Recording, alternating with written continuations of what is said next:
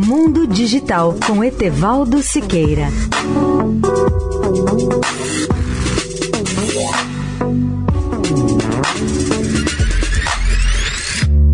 Olá, amigos da Eldorado.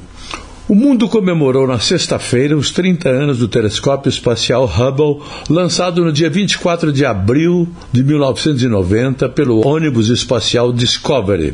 O telescópio espacial abriu uma janela virtual gigantesca no espaço exterior da Terra e ampliou de forma exponencial o nosso conhecimento e a nossa visão do universo.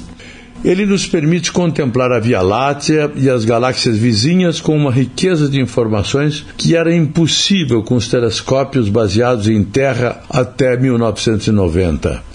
Na definição dos especialistas, o Hubble é um satélite artificial não tripulado que transporta um grande telescópio para a luz visível e a luz infravermelha.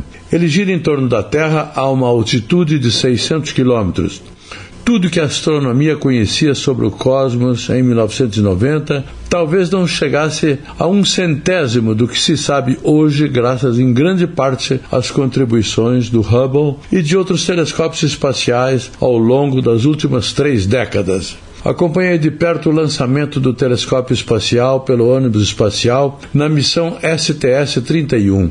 Eu cobri o setor nos anos 1990 no Cabo Canaveral.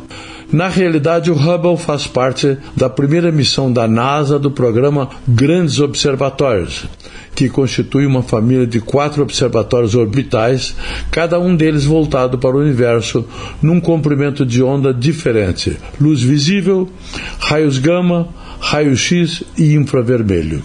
Etevaldo Siqueira, especial para a Rádio Eldorado. Mundo Digital com Etevaldo Siqueira.